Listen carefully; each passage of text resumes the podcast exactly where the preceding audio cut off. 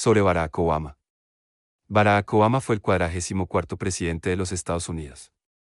Fue el primer presidente afroamericano de Estados Unidos. Tras graduarse en la Universidad de Columbia en 1983, trabajó como organizador comunitario en Chicago. En 1988 se matriculó en la Facultad de Derecho de Harvard, donde fue la primera persona de raza negra en presidir la Harvard Law Review. En 2008, fue nominado a la presidencia un año después de comenzar su campaña presidencial. Obama fue elegido frente al republicano John M. McCain. Un año después, Obama fue nombrado Premio Nobel de la Paz 2009. Introducción. Una Tierra Prometida es la primera de las dos memorias presidenciales de Barack Obama. Obama da la bienvenida a los lectores a su infancia, adolescencia y a su carrera política. Estas memorias políticas, que terminaron en 2011, abarcan todas las decisiones importantes que Obama tuvo que tomar y describen el proceso de pensamiento que hay detrás de esas decisiones. Obama es honesto sobre los desafíos que experimentó al haber adoptado la inestabilidad financiera. También explica que tuvo que alternar entre la esperanza optimista y la realidad de la toma de decisiones difíciles. La infancia de Obama en Hawái. Obama aborda su infancia en cada uno de sus libros. Sin embargo, este es el primer libro que describe en profundidad su crianza en Hawái. Después de vivir en Indonesia durante su infancia, Obama se trasladó de nuevo a Hawái y vivió con sus abuelos maternos. Estos abuelos habían abandonado el medio oeste antes de que Obama naciera para escapar de la agitación racial de los años 60. Obama era un adolescente y se le conocía por el apodo de Berry. Obama pasó su adolescencia en Hawái jugando al baloncesto y persiguiendo chicas. Todavía conserva fuertes amistades de esta época, y estos amigos de la infancia están asombrados por su transformación. Para ellos, que el Berry adolescente se convierta en el presidente Obama es un milagro. Esa misma pasión por el deporte y las chicas se trasladó también a su época universitaria. No participaba en grupos estudiantiles ni en clubes políticos. En cambio, pasaba la mayor parte del tiempo jugando al baloncesto y saliendo de fiesta. Obama afirma que parte de su falta de orientación a esa edad se debía a la incomodidad en su propia piel. Se describe a sí mismo como, de todas partes y de ninguna a la vez. Obama apenas conoció a su padre. Barack Obama padre trabajaba en Kenia y solo. Se vieron una vez, cuando Barack Jr. tenía 10 años. A pesar de ello, los dos Barack se mantuvieron en contacto por carta. Esta falta de identidad segura llevó a Obama a su eventual cura, los libros. Visitaba con frecuencia un mercadillo en Honolulu y volvía a casa con montones de libros de segunda mano. Estos libros y sus personajes se convirtieron en sus compañeros y en su consuelo. Sin embargo, Obama admite que también tenía motivos contradictorios para leer ciertos libros. Por ejemplo, leía Marx para hablar con él, socialista de piernas largas, que vivía en su residencia. Además, leyó a Foucault para conectar con la teoría bisexual que vestía casi siempre de negro. A Obama le encantaba leer, pero también le seguían apasionan las mujeres fascinantes. Otro hábito que Obama adquirió durante su adolescencia fue el de fumar. Este es un hábito que le costó abandonar durante los primeros años de su presidencia. Obama admite que a veces fumaba en secreto hasta 10 cigarrillos al día. Sin embargo, la inspiración para dejar de fumar fue su hija, Malia. Malia desaprobó el olor a humo en el aliento de Obama. Esto fue suficiente para dejar su hábito de fumar. El combustible de Obama para la presidencia. Tanto en el deporte como en la política, es difícil entender la naturaleza precisa del impulso, pero lo tuvimos. Barack Obama. A medida que Obama crecía, se vio impulsado por el cambio social. Empezó a preguntarse por la raza y la clase social después de experimentar la enorme brecha entre el 1% y el resto de Estados Unidos. En el Occidental College, Obama aprendió más sobre política, pero su pasión seguía siendo el cambio social. Esta pasión es la que le animó a presentarse a las elecciones en primer lugar. Otra inspiración para sus actividades políticas fue su madre. La madre de Obama siempre fue muy obstinada y se pasó la vida rebelándose contra las convenciones. Esta rebelión incluyó la defensa de la guerra de Vietnam y la lucha por los derechos de la mujer. Aunque la madre de Barack, Stanley Yan, no participó activamente en la política, inspiró a Barack a aplicar esta misma pasión como presidente. Obama admite que hubo ocasiones en las que su ego se impuso. Esto ocurría en sus fracasos y en sus éxitos. Sin embargo, siempre se daba cuenta de ello. Volvería a centrarse en la importancia del cambio social y se enfadaría consigo mismo por dejarse llevar por su ego.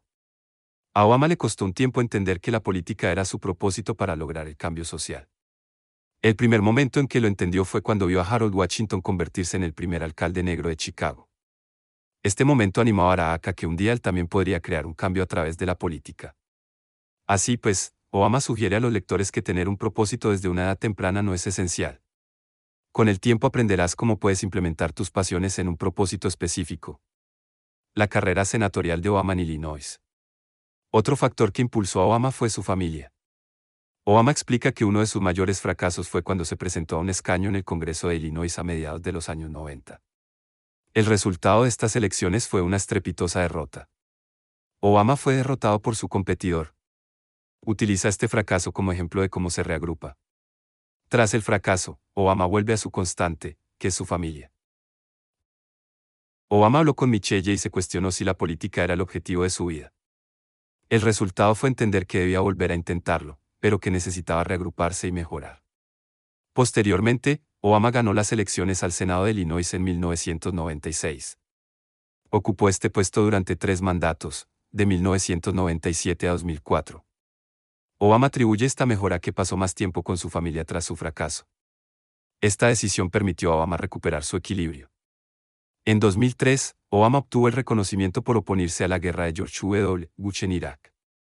Al año siguiente, ganó un escaño en el Senado de Estados Unidos con un margen de victoria récord del 70% al 27%. El desarrollo político de Obama. A pesar de este equilibrio, Michelle no apoyó plenamente que Barack volviera a intentar presentarse al Senado. Reconocía la importancia de que Barack pasara tiempo con la familia y sabía que una candidatura exitosa supondría un obstáculo. Dicho esto, Barack creía en su capacidad para marcar la diferencia. Tras ganar, decidió seguir los pasos de Hillary Clinton. Hillary daba mucha importancia a ser una senadora trabajadora en lugar de una senadora glamurosa. Quería marcar realmente la diferencia en lugar de limitarse a estar ahí para hacer números y responder a los medios de comunicación. Barack era igual. No quería ser el centro de atención, solo quería trabajar duro y marcar la diferencia. Sin embargo, el huracán Katrina puso de manifiesto que no sería tan fácil hacer las cosas. Barack se dio cuenta de que el Senado estaba lleno de posturas, lo que dificultaba el cambio real. Así que empezó a darse cuenta de que tendría que presentarse a la presidencia para conseguir su propósito. Obama señala que otros a su alrededor parecían tener más confianza que él en su capacidad para ser presidente. Dicho esto, Obama seguía siendo consciente de que tenía que estar preparado si y cuando su oportunidad llegó. Esta conciencia permitió a Obama presentarse a la presidencia en el momento adecuado para el país y para el mismo. Una solución de baja tecnología para una decisión masiva, una tierra prometida descubre los intrincados detalles de las decisiones masivas que Obama tomó durante su presidencia. Por ejemplo, Obama explica un enfoque alternativo que tuvo que adoptar al convocar su primera intervención militar en Libia. Obama estaba en Brasil en ese momento. Le habían dado un sistema de comunicación de alta tecnología supuestamente súper seguro. Justo cuando Obama necesitaba utilizarlo, dejó de funcionar. Así que Obama tuvo que utilizar un teléfono móvil normal para tomar la importante decisión de intervenir en Libia. La forma en que Obama describió este teléfono fue que probablemente ya había sido utilizado para pedir una pizza. Este mismo teléfono se utilizó para entregar una orden críptica a un general en Washington. Un enfoque relajado para una decisión masiva. Experimenté el fracaso y aprendí a animarme para poder reunir a los que habían depositado su confianza en mí. Sufrí los rechazos e insultos con la suficiente frecuencia como para dejar de temerlos. En otras palabras, crecí y recuperé mi sentido del humor. Barack Obama. Obama también revela su entorno al ordenar el asalto a Bin Laden en Pakistán. Esta decisión se tomó dos meses después de su llamada desde Brasil con un teléfono móvil normal. Esta vez, Obama estaba en la sala de tratados de la Casa Blanca. Sin embargo, realizó esta llamada con un partido de baloncesto en la televisión de fondo. En esta sección, Obama también destaca que Joe Biden estaba aconsejando a Obama en contra de la incursión. La opinión de Obama sobre otros líderes mundiales. El entusiasmo compensa un montón de deficiencias. Barack Obama. Obama no habla extensamente de los líderes con los que se ha encontrado. Eso sí, ofrece breves reflexiones sobre cómo veía a los líderes mundiales al mando durante sus mandatos. Además, su comprensión de cómo la administración Trump se convirtió en una realidad. David Cameron. David Cameron se mostró confiado. Obama admite que cree que esta confianza se debe potencialmente a sus privilegios, sin embargo, Cameron tenía la seguridad en sí mismo de alguien que no había luchado mucho en su vida. Vladimir Putin. Putin es descrito como un jefe de la era oscura. Haría gala de su poderío militar hablando de armas nucleares y utilizando su veto en el Consejo de Seguridad de la ONU. Donald Trump. Obama cree que el éxito de Trump podría haber sido en parte una reacción al primer presidente afroamericano. Obama lo describe como un pánico muy arraigado que surgió cuando se convirtió en presidente y siguió siéndolo. Al convertirse Obama en el primer presidente afroamericano, algunos votantes sintieron que se había interrumpido el orden natural de la presidencia. Trump aprovechó estas preocupaciones inventando mentiras sobre Obama. Por ejemplo, sugiriendo que Obama no había nacido en Estados Unidos. Sostenía que Obama era un presidente ilegítimo. Trump fue un elixir para la ansiedad racial que algunos estadounidenses sentían en respuesta a la presidencia de Obama. Joe Biden. Obama escribe a Joe Biden como un hombre decente, honesto y leal. Biden siempre tendría una perspectiva diferente a la de los demás asesores de Obama. Biden se preocupaba por la gente de a pie y siempre estaba a la altura de las expectativas cuando las cosas se ponían difíciles. En cualquier circunstancia, Obama sabía que podía confiar en Biden. La única debilidad de la que habla Obama, que no es necesariamente una debilidad, era la capacidad de Biden para hablar. Biden carecía de filtro, lo que significaba que hablaba más del doble del tiempo que le correspondía. Además, decía las cosas como son. La visión de Obama sobre Estados Unidos.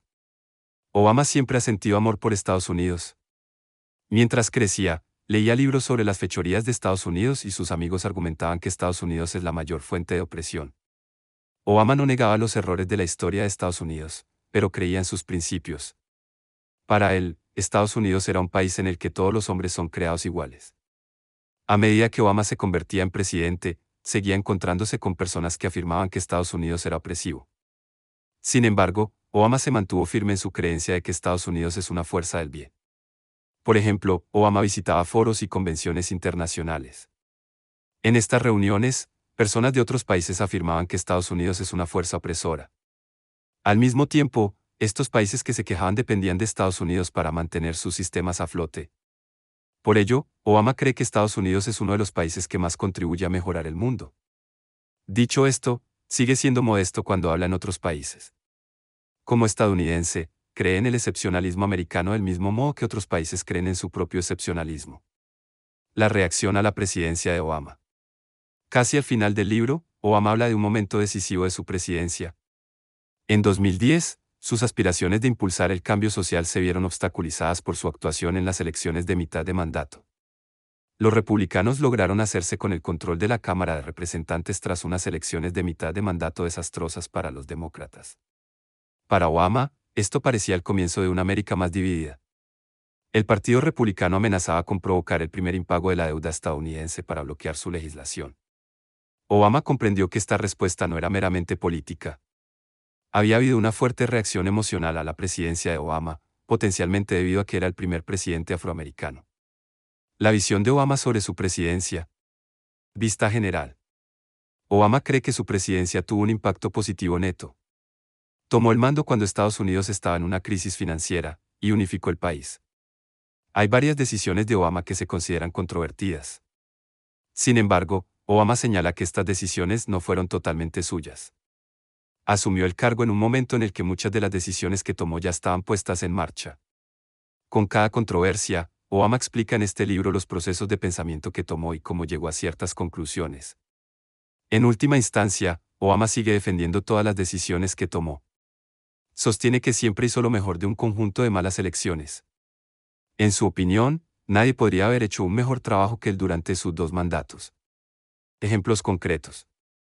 Obama explica las deportaciones que tuvieron lugar bajo su administración. Sus manos estaban atadas ya que heredó una política de la era Bush. Obama sugiere que no podría derogar esta política. Solo ofrecería a los republicanos munición para argumentar que los demócratas nunca hacen cumplir la ley de inmigración. Obama también habla de su descripción del policía que arrestó a Henry Louis Gates Jr., como si hubiera actuado de forma estúpida. Obama señala que este comentario hizo caer significativamente su popularidad entre los votantes blancos y, en última instancia, repercutió en sus resultados de mitad de mandato. Sin embargo, Obama mantiene estos comentarios. Sigue creyendo que arrestar a Henry Louis Gates Jr. en el porche de su casa en 2009 fue un acto estúpido. Por último, Obama defiende su decisión de evitar procesar a los banqueros de Wall Street cuyas políticas condujeron a la crisis financiera de 2008. De hecho, afirma que no tenía que tomar ninguna decisión. A sus ojos, era responsabilidad del Departamento de Justicia tomar esta decisión. Porque no tuvo un mayor impacto. Obama concluye que sus dos primeros años de mandato han sido un gran éxito. Destaca la introducción de la Ley de Asistencia Sanitaria Asequible, la Ley de Recuperación y su inversión en energía respetuosa con el medio ambiente. Obama explica que el Congreso logró más que en cualquier otra sesión en los 40 años anteriores. Además, se lamenta de la administración que. Si hubiera contado con unos EU más estables que los proporcionados por la administración Bush, podría haber conseguido aún más. A pesar de ello, Obama está dispuesto a aceptar que no ofreció una historia al pueblo estadounidense del trabajo que estaba realizando. El Partido Republicano intentó bloquear toda la legislación posible. Obama no dejó claro los esfuerzos que estaba haciendo para impulsar el cambio social. Obama admite que Roosevelt no habría dejado que los republicanos dieran forma a su presidencia de la misma manera. Este es el mayor arrepentimiento de Obama. Agradezco que me escuches, si deseas el resumen en escrito puedes visitar la página web donde encontrarás el resumen del libro en escrito, nos vemos en el otro capítulo, bendiciones.